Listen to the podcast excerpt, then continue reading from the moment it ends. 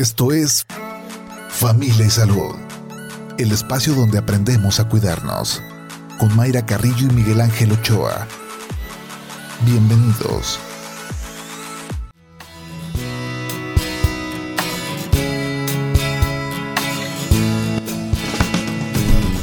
Hola, ¿qué tal? ¿Cómo está? Muy buenos días. Bienvenidos a Familia y Salud, jueves, jueves 9 de junio del 2022. Gracias que nos acompaña. Una mañana fresca en la zona metropolitana de Guadalajara con lluvia. Hay que tener mucha precaución si usted eh, está en su automóvil llevando a los niños a la escuela, pues ya prácticamente dejándolos, yendo a su trabajo. Mucha precaución porque ya sabemos piso mojado pues incrementan estos accidentes, los alcances y estos alcances cómo complica la, la vialidad. Entonces, con mucho cuidado y también a disfrutar de, de esta lluvia matutina que sin duda nos refresca, algunos los pone melancólicos, otros los pone románticos, a usted cómo les pone la, la lluvia, pero hay que disfrutarla. Esta mañana vamos a platicar del cuidado de los oídos. Damos por hecho que están los oídos, que pues escuchamos, pero qué cuidados, qué tenemos que hacer, qué no tenemos que hacer en cuestión también, ojo con la limpieza que tenemos, hasta, hasta dónde, qué utilizar también con nuestros hijos. Luego em, venden ciertos... Em, eh, instrumentos, este, algunos productos para la limpieza de, de los oídos de los niños. Hay que preguntarle al pediatra, por supuesto, pero hoy nuestro especialista invitado nos indicará qué cuidados tener y cuáles son también los padecimientos más recurrentes. Así que los invitamos también a ustedes a que participen en el programa, usted cómo cuida sus oídos, si ha presentado eh, algún problema. Puede mandar sus mensajes vía WhatsApp al 33 26 47 9376. También nos puede marcar aquí a cabina al 33 30 30 53 26, también terminación 28. Nos puede seguir en redes sociales, en Facebook, en Twitter, arroba Jalisco Radio. También nos puede escuchar en www.jaliscoradio.com y escuchar Spotify. Ahí puede revisar los programas de familia y salud. Y vamos a escuchar algunos datos que nos tiene producción preparado sobre el tema de esta mañana, cuidado de los oídos. Los oídos son órganos sumamente importantes para el buen funcionamiento de nuestras actividades del día a día, pues gracias a ellos recibimos información sonora. Cuidar tus oídos es una actividad obligatoria que debemos hacer parte de nuestra rutina. Desde una edad temprana es necesario cuidar tus oídos, así como asistir a revisiones con un especialista. El cuidado diario de tus oídos evitará problemas auditivos e infecciones que posteriormente pueden ser causa de la pérdida de audición. Para cuidar tus oídos te recomendamos reducir el contacto con aparatos sonoros de volumen alto, manteniendo el volumen de tus reproductores de música debajo de un 60%. Utilizar protección auditiva si trabajas con equipos ruidosos. Usar tapones en las piscinas y visitar a tu médico cuando notes molestias en tus oídos.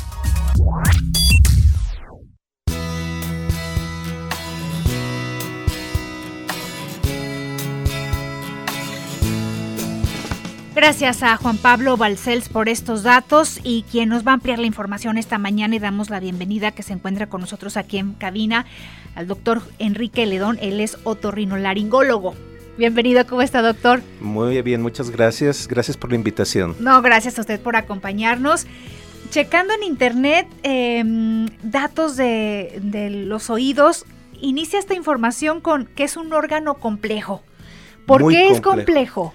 Muy complejo porque fíjate que fundamentalmente el oído tiene dos funciones. La primera y más evidente es precisamente ponernos en contacto con el eh, mundo exterior mediante el sonido. Nos permite captar el sonido. Pero otra menos conocida pero no menos importante es que nos ayuda a equilibrarnos es también el órgano del equilibrio. Entonces, por eso el oído tiene esta doble función de ayudarnos a oír y ayudarnos a mantener el, equilibrio. Entonces, eh, por ello es que se dice que el, oído es mucho, muy complicado, además que desde el punto de vista anatómico es muy complicado, pero es hermoso conforme uno va creciendo igual va, va, detectando problemas, pero desde el nacimiento ya puede presentarse problemas en el oído. Por supuesto, hay problemas que se llaman congénitos, o sea, defectos de fábrica eh, con los que nacen los niños y pueden presentar incluso sordera desde el mismo nacimiento o bien disminución de la capacidad auditiva. Ahí em, por lo regular, ¿a qué edad se, detecta sobre todo una disminución auditiva? Bueno, ahí em, lo que se debiera de hacer es un tamizaje auditivo. Es decir, un estudio especial que se llama potenciales evocados, hacerlo a todos los niños que nacen para detectar lo más tempranamente posible esta dificultad para escuchar de manera adecuada. Hay un tamizaje que se hace en los primeros días de vida del, bebé, pero no incluye... No, incluye normalmente el tamizaje auditivo. Lo ideal es que se hiciera, países desarrollados ya tienen programas en los cuales todos los niños se someten a este tamizaje, que si bien no es muy exacto, nos orienta y nos hace poner ojo o vigilar a los niños que nacen con algún problema en los, estos potenciales para ver cómo va su desarrollo. Porque la audición es el órgano o es el sentido más importante desde el punto de vista social. Es lo que nos pone en contacto con el medio ambiente, lo que nos permite interactuar con otras personas. Entonces, aquí lo que se debe de hacer es que los padres tienen que estar bien al pendiente acerca de cómo está la audición del niño. Y fíjate que de manera curiosa las madres se dan cuenta y eh, la opinión de la madre es muy importante para nosotros. La mamá se da cuenta cuando hay un ruido fuerte y el niño se sobresalta. Ah, pues quiere decir que su audición está bien. Pero si, por ejemplo, estampan una puerta y el niño ni se inmuta, la madre dice, pues como que no está escuchando de manera adecuada. De tal forma que nosotros siempre le preguntamos a los padres cómo siente que está escuchando su hijo. Y eh, lo que responda la madre tiene un valor bien importante. Y ya a partir de esa información se pueden hacer ya algunos estudios. Exactamente. Bien, ¿cómo está conformado el oído? El oído básicamente tiene tres partes. El oído externo, que lo constituye el pabellón, o sea, la oreja el conducto auditivo y luego viene la parte del oído medio donde están los huesecillos. Está la membrana del tímpano que divide el oído externo del oído medio y a partir de ahí viene la cadena de huesecillos y la trompa de Eustaquio. Es un conducto que une la parte posterior de la nariz con el oído medio. Y esto nos ayuda, entre otras cosas, para regular las presiones dentro y fuera del oído y además nos sirve para drenar el moco que se produce ahí dentro del oído, porque se está produciendo moco. Entonces se drena hacia la nariz y no lo pasamos sin darnos cuenta. Finalmente viene el oído interno, donde está el famoso caracol, que es lo que nos ayuda a escuchar, y los canales semicirculares, que es el órgano del equilibrio que habíamos comentado. Ok, y regresando de la pausa vamos a abundar en, en estos temas, el equilibrio, como Em, ¿Cómo detectarlo? Eh, ¿Qué puede presentar el paciente como síntoma y qué estudios se realizan? Pero también esto que, tenemos ya como un mal hábito, tema de los audífonos, pero el mal hábito es a qué volumen estamos escuchando la música, todo esto que, que tenemos también. Em, la limpieza, la cerilla, ¿es normal, no es normal? ¿Qué tenemos que hacer cotidianamente para limpiarnos o así lo tenemos que, que dejar. Varios temas que tenemos sobre la mesa esta mañana y que también usted puede participar con sus preguntas. Nos puede mandar sus mensajes vía WhatsApp al 33 26 47 9376. A cabina también nos puede marcar al 33 30 30 53 26 terminación 28. 8 de la mañana con 14 minutos, vamos al corte. Familia Salud donde todos aprendemos a ser saludables para vivir mejor. Regresamos.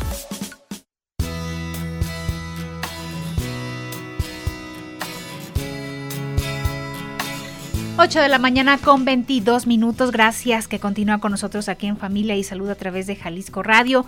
Cuidado de los oídos, el tema de esta mañana. Yo estoy sorprendida con las historias que me está contando el doctor Enrique Ledón. Y hay que tener mucho cuidado con los niños. Ahorita decíamos frijoles, crayolas, este, ¿qué más se meten a los oídos, doctor? Todo lo que quepa. Plastilina. Así es. Sí. ¿Qué hacer cuando pasa esto también los padres de familia? No hay que intentar sacarlo porque puede uno lastimar. Lo ideal es acudir directamente con el otorrino, porque ya ni siquiera con el médico general.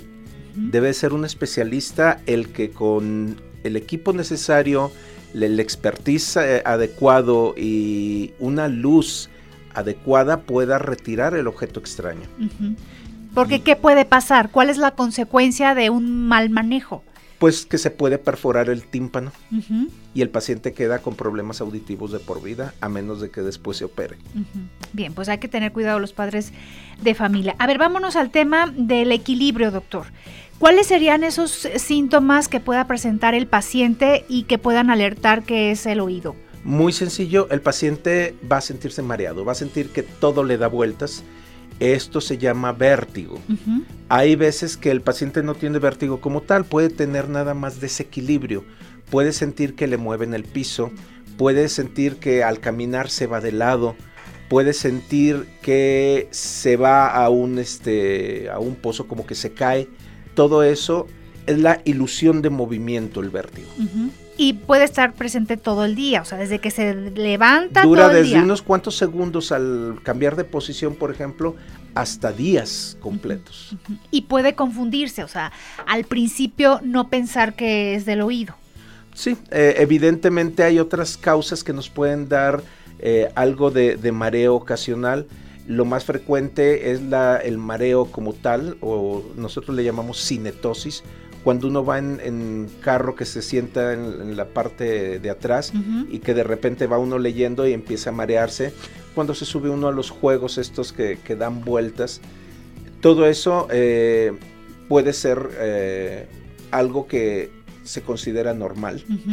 Hay otras ocasiones en las que podemos tener nada más eh, sensación de, de mareo con movimiento al incorporarnos, por ejemplo, entonces hay que de inmediato acudir al médico para tratar de determinar si es por causa del oído o pudiera ser alguna otra causa. ¿Qué determina que es eh, la causa es el oído? ¿Hay un estudio en específico? Básicamente el interrogatorio, la exploración física, nosotros eh, nos fijamos mucho en el movimiento de los ojos. Cuando hay un vértigo ocasionado por el problema del oído, los ojos tienen un movimiento como, como cuando uno da vueltas y de repente se para, al ver los ojos, tienen un movimiento lateral que se llama nistagmo. Y eso nos orienta a pensar de que sí es el oído la causa. Después se hacen una serie de pruebas en las cuales se trata de determinar si es el oído interno o bien pudiera ser incluso el cerebelo, o sea, parte del cerebro lo que está ocasionando el, vértigo. Y se corrobora con estudios especializados que se llaman otoneurológico, que nos dicen ya precisamente cuál es la causa. Y cuando ya se tiene este diagnóstico, ya se determina la causa, ¿se puede hacer algo? Por supuesto, en todas las ocasiones hay soluciones para esto. Para el vértigo, ¿qué se, qué se hace? En muchas ocasiones hay que ver cuál es la causa. Hay una eh, enfermedad que se llama enfermedad de Menier, que es por aumento de la presión del líquido que está en el oído interno.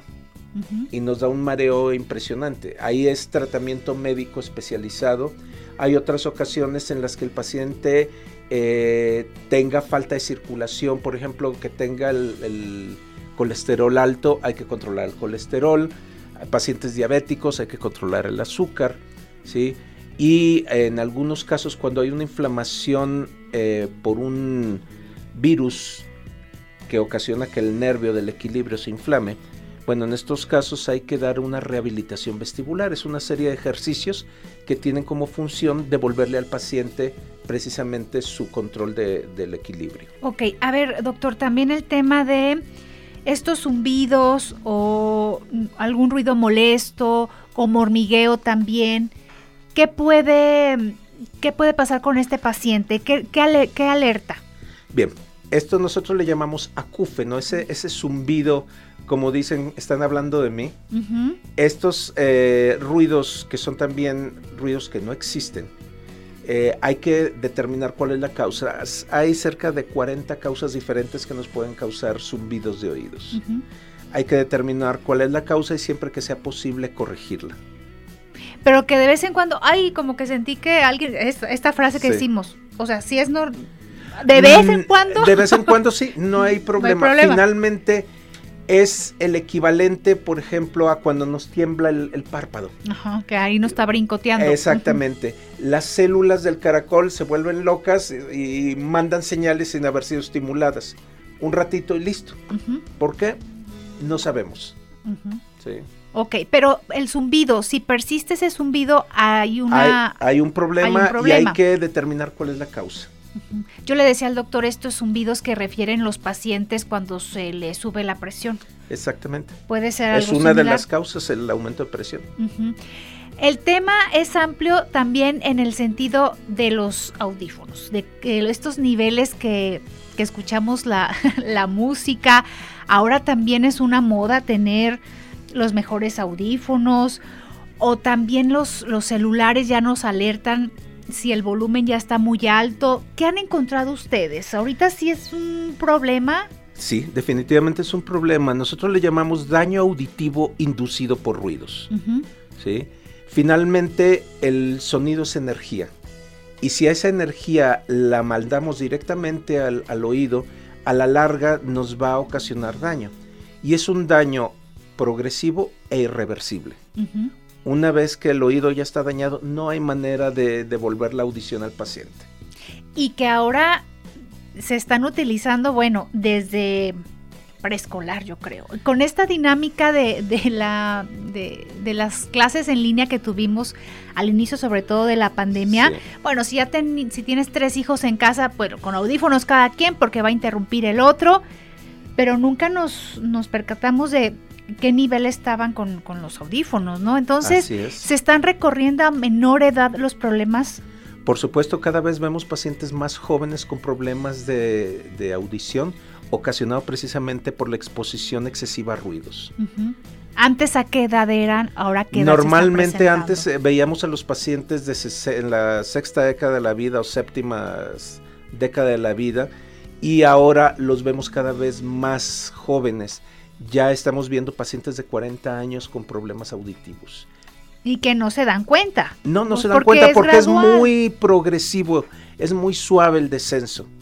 Cuando ya tenemos que el paciente acude a consulta es porque ya tenemos al menos una pérdida de un 30% de audición. Y que pudiera a la par de, de los dos oídos o tal vez uno Normalmente son eh, bilateral, o sea, son simétricos, a menos de que hubiéramos tenido un trauma acústico, por ejemplo, una explosión, un cohete, una situación de estas que truena de un solo lado y que daña el, el- el oído de un solo lado. Sí, pero de los audífonos pues es el mismo nivel es el de... mismo nivel normalmente en ambos. Hay muchos tipos de, de audífonos. ¿Cuál es el, el que se recomienda? Si vaya ya por el, el trabajo, por la dinámica de la escuela o, o laboral, ¿se requieren audífonos? ¿Cuáles podríamos utilizar y los niveles que Los tendremos? menos problemáticos son los audífonos externos, o sea, los de concha. Ujú. Eh, ¿Por qué? Porque el pabellón, eh, la oreja, tiene esa forma con pliegues porque finalmente es un filtro, es un amortiguador del- de ruidos fuertes. Cuando nosotros utilizamos los audífonos intracanal, o sea, Los chiquititos. los, chiquititos, los chicharitos que les Ajá. llaman, nos brincamos toda esa eh, mecanismo de protección y lanzamos el sonido directamente contra el tímpano. No hay nada que nos lo amortigue. Ujú. Entonces es más fácil tener problema con esto. Sí. Y ahora los muchachos que están acostumbrados a cada vez subirle más porque se oye mejor, entre comillas, pues no saben que a la larga van, van a tener problemas. Estamos previendo que vamos a tener ya al rato pacientes de veintitantos años con problemas auditivos. A ver, los de concha son estos grandototes que te cubren todas las, las, este, las orejas, vaya, ¿no? Así es. Y es- estos eh, inalámbricos yo creo que son también los que se están poniendo de, de De moda, moda, y los que así quieren los, los chavos. Pero ya si tienes audífonos, el de lado no tiene que escuchar lo que es lo que estás poniendo, pero si lo escuchamos es el problema, ¿no? El problema es que están usando estos audífonos con un sonido, un volumen mucho más alto del permitido. Hay unos em, celulares ya que te alertan, ¿no? Por, em, por color, amarillo, rojo. Así es. Le o sea, ¿sí está bien establecido estos niveles? Mm, sí, eh, los sonidos se mide por decibeles, ¿sí? Y un ah, sonido todavía seguro está por abajo de 90 decibeles. Para darnos una idea, el sonido de una calle, una avenida con mucho tráfico fluctúa entre 100 y 110 decibeles. O sea, si nos estamos exponiendo a ese ruido cotidianamente, a la larga vamos a tener este, problemas. Finalmente, el daño auditivo eh, se da por una ecuación entre intensidad del sonido y tiempo. A mayor intensidad necesitamos menos tiempo de exposición para tener un daño y viceversa. A menor eh, intensidad necesitamos más tiempo, pero finalmente hay un daño a largo plazo. A ver, las personas que por su trabajo están expuestos también a, ruido, no sé, de maquinaria o los músicos, todas estas personas. Esto por reglamentación, todo paciente que está en un ambiente eh, ruidoso, o sea, por arriba de 90 decibeles, tiene que utilizar protección auditiva y existe reglamentación en las cuales pueden ir desde tapones simples que se ponen en la parte exterior del oído hasta protectores auditivos más complejos que son parecidos al audífono. Sí, que luego vemos, por ejemplo, personal mm, en el aeropuerto, por ejemplo, ¿no? Así es. Que vemos con esta protección. O estos que practican este el, eh, en los clubes cinegéticos que practican eh, disparo con armas de fuego, pues tienen que usar precisamente este tipo de protectores porque el sonido es muy alto. No, no minimizar esto porque cuando ya ves disminuido, eh, vas, a, vas, a necesitar un auxiliar y a la larga también se va a ir complicando. O sea, ¿cuál es el panorama para no, para no echarlo a, este... Híjole, es que hay veces que ha progresado tanto que ya ni siquiera un auxiliar auditivo le sirve. ¿sí? Eh, tengo muchos pacientes que han perdido un 90% de, de, la audición y el auxiliar lo único que hace, dicen, no me sirve porque nada más me aumenta el ruido, pero no entiendo. ¿sí?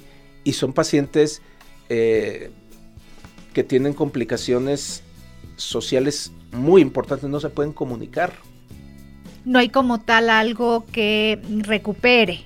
No, no, no hay cirugías, no hay tratamientos. No hay nada. Ahí lo que hay que apelar es a la lectura labiofacial, por ejemplo. El paciente tiene que aprender a leer los labios. Sí, híjole, y esto es, terrible. He tenido pacientes este, que les encanta la música y, lloran porque dicen, mi, mi, mi motivo de estar aquí en la tierra, que era escuchar música, ya, ya lo perdí. Sí. Los conciertos también, ¿verdad? Ojo para los que hasta adelante, ahí en las bocinas. Exactamente. Y sales, sales como cansado de, los, de los oídos. No, y muchas veces sale uno con zumbido de... El, oído está protestando. Te está diciendo, me expusiste a un ruido extraordinariamente alto. Y este ruido que tenemos, esta contaminación auditiva en nuestra ciudad, pues va abonando, ¿no? O sea, un día estás expuesto en el tráfico, otro día, este, uno se pone los audífonos, no se pone los audífonos, otro día va uno a una fiesta, otro día está en un ambiente muy ruidoso y todo, todo va, va sumando. Así es. Eh, el tema de los adultos mayores eh, no es encasillarlos de ya tienes determinada edad y van a llegar los problemas para, para oír. No, si, si hay una prevención desde niños, adolescentes, puedes llegar perfectamente a los 80, 90, a los 100 años, perfectamente de tus oídos? Mm, normalmente el oído también tiene una situación que se llama presbiacusia, el oído se va cansando, igual que la vista. Y va a llegar un momento eh, que el paciente vaya perdiendo la capacidad de oír sobre todo sonidos muy eh, agudos. Entonces va a llegar un momento que esa disminución de la capacidad auditiva llegue a la zona del habla, que son las eh, frecuencias medias, y es cuando el paciente empieza a tener problemas de eh, discriminación, o sea, oye pero no entiende. Y esto muchas veces aísla a los adultos mayores y les da pena decir eh, que no están escuchando. Entonces, nuevamente es importante hacer una evaluación porque muchos pacientes de este tipo sí se ven beneficiados con un auxiliar. Les devuelve esa capacidad de socializar. Sí, eh, este eh, tema también de, los auxiliares, mm, económicamente, ¿qué implica? O sea, ¿sí son accesibles para, para todos? Hay, hay, hay, muchísima oferta en el mercado. Yo digo que son como los automóviles. Hay automóviles muy caros y hay automóviles más económicos. Finalmente un automóvil no es barato. Sí. Sí, entonces necesitamos siempre comparar y ver calidades y costos. Si un auxiliar muy sencillo puede salir, no sé, entre 9 y 10 mil pesos, pero son casi desechables. Y hay auxiliares que nos pueden llegar a costar 70, 80 mil pesos, que tienen una fidelidad impresionante y tienen una vida media mucho más larga. Entonces hay que hacer un, un balance entre costo y calidad. Ok, eh, un tema también de, prevención, no sé si también está incluido, por ejemplo, la vista que mm, vitaminas, alimentación, que también pueden ayudar. En el tema del oído, ¿hay algo que hacer también en lo preventivo, en alimentación o en hábitos? Por supuesto, sobre todo porque la irrigación, o sea, la circulación al oído está muy limitada. Entonces necesitamos tener mucho problema con situaciones de colesterol, de presión arterial, porque a la larga eh, problemas de diabetes, presión arterial alta, hipercolesterolemia, nos va disminuyendo la capacidad del oído de alimentarse y nos va a producir problemas y la raíz de todo esto es la alimentación que llevamos. Por supuesto. el estilo de vida. El estilo de vida. Y no nos ponemos a pensar, ay, pues esto me va a repercutir en el oído. Pues no. Es que nos repercute desde la punta del cabello hasta las uñas de los pies. Bien, pues vámonos a nuestra siguiente pausa, ya nuestra última pausa, para que aproveche estos minutitos y nos mande sus preguntas a través del WhatsApp 3326 479376. A cabina nos puede marcar al 33 30 30 53 26, terminación 28. 8 de la mañana con 39 minutos, vamos al corte.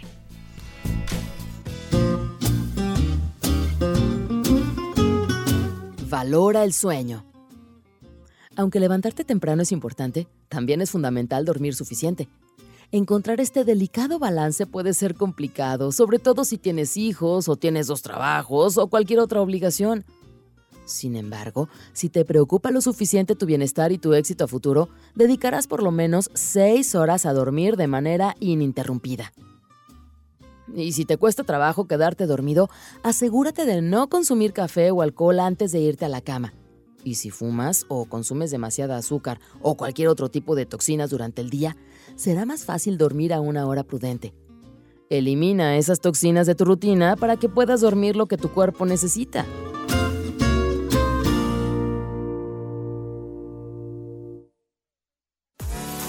Estás escuchando Familia Salud. Continuamos. Familia Salud, donde todos aprendemos a ser saludables para vivir mejor. Regresamos.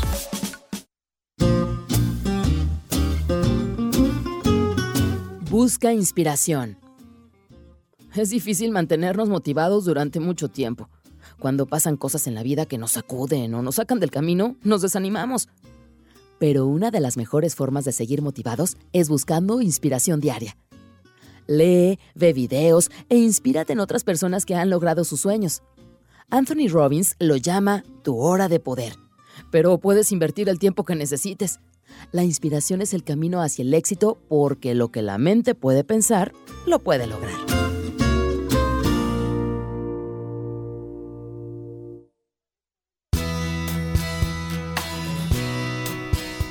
A seguir este consejo que nos dio Bego Lomelí, a inspirarnos y esta mañana lluviosa creo que nos inspira un poquito más, así que disfrutar de este día. Seguimos platicando del cuidado de los oídos. Nos acompaña el doctor Enrique Ledón, otorrinolaringólogo, y gracias que nos está mandando sus mensajes a través del 33 26 47 9376. Nos vamos con sus preguntas. Buen día, preguntar si es correcto la limpieza del oído. He visto con un cono de papel y cera de una vela. Desconozco el proceso, pero ¿es correcto? No, definitivamente que no es correcto. Toda manipulación del oído que no sea hecha por un profesional puede causar daño. Me ha tocado ver muchos pacientes que llegan precisamente después de haber sido sometidos a este mecanismo de limpieza, entre comillas, que llegan con quemaduras en el oído ¿sí? y llegan lastimados. Pero ¿con qué justificación, con qué, con qué fin se hace con este cono y con esta... Lo que hacen es eh, al aplicar calor y al eh, prender pues el cono de, papel, eh, lo que intentan hacer es un vacío para tratar de extraer el, cerumen que en un momento dado estuviera ahí provocando obstrucción. Pero definitivamente no es este adecuado. ¿Por qué se produce? La cerilla es un mecanismo normal de limpieza. Se produce cerca del tímpano y va saliendo, arrastrando las células muertas, el polvito, y ya después, eh, ya que salió, con la toalla después del baño me lo puedo limpiar y sin problema. La situación es cuando intento yo limpiarlo y meto un cotonete, por ejemplo, al conducto y esto ocasiona que regrese la cerilla y la empaquete. Y eso es lo que nos forma los tapones de cerilla. Entonces solo es una limpieza por fuera externa. externa. Totalmente. Nosotros decimos que los oídos nada más se limpian con los codos. sí, para que, para que no vaya más allá. Pero entonces, ¿para qué hacen estos este, cotonetes, no? Pues sí, para este, lo exterior, nada Exactamente, más. los cotonetes están diseñados para limpiar la oreja, nada más. Ahora, cuando los utilizan y se van más allá, que no es correcto, que ya nos dice, amarillo, café, rojizo, ¿tiene algo que ver el tono de la cerilla? No, porque la cerilla en cada paciente tiene un color diferente. Puede ir desde casi blanco hasta casi negro, pasando por todos los matices de amarillo y café. Y es una cerilla normal que depende mucho de la alimentación del paciente, de cuestiones ambientales y todo eso nos da un color diferente en cada paciente. Ahora, cuando ya se, se hace esto de manera incorrecto y están provocando que se haga un tapón, hay que quitarlo. hay que sacarlo. Ahí va a provocar qué? Para, sobre todo cuando ah, nos revisan, cuando traemos infecciones, nos revisan los oídos. Así es. Ay, traes un tapón, sobre todo que a los niños les dicen, ahí hay que sacarlo porque ¿qué puede provocar? Pues precisamente sordera. Solamente, ¿verdad? Ah, nada más. Entonces, a la hora de sacar, se destapa el oído y el paciente vuelve a escuchar normalmente.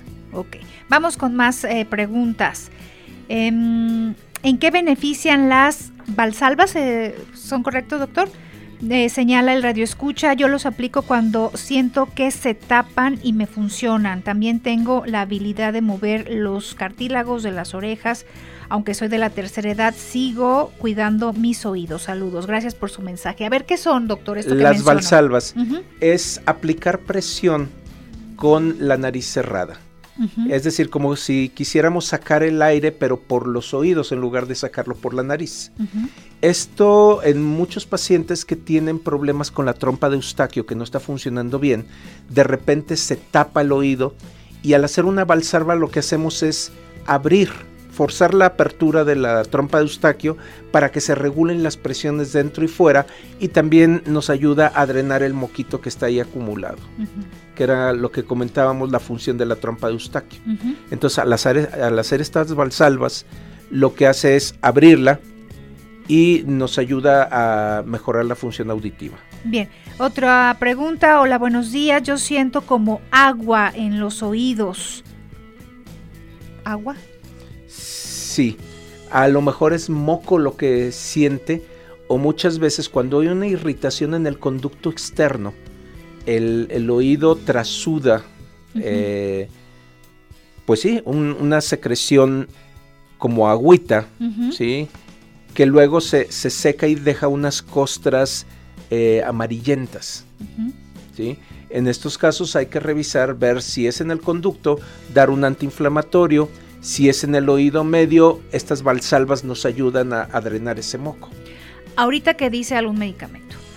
Así como abundan las gotitas para los ojos, abundan las gotitas para el oído. Así es. Y que también las pueden comprar ahí este, en la farmacia o se las recomiendan. ¿Qué riesgos si no está indicado? Bueno, hay, hay normalmente las gotas auditivas están diseñadas para ser muy inertes, ¿sí? No habría mayor problema. La situación es que muchas gotas tienen antibiótico. Y el problema de usar antibióticos sin tener una indicación precisa hace que se cree resistencia.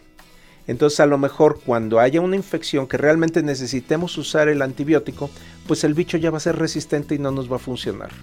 Entonces debemos de tener mucho cuidado. De hecho ya las gotas óticas también que traen antibiótico está limitado su uso, se venden exclusivamente bajo receta médica. Ok, muy bien. Vamos con otro mensaje. Hola, buenos días. Gracias por tocar estos temas. Gracias a usted que nos está escuchando. Y pregunta. ¿Se puede presentar algún tipo de infección en el oído cuando se mete agua? Sí, sobre todo si es agua contaminada. Y sobre todo si el paciente se rascó el oído. El oído tiene un mecanismo de protección que se llama manto ácido, es una capita prácticamente invisible.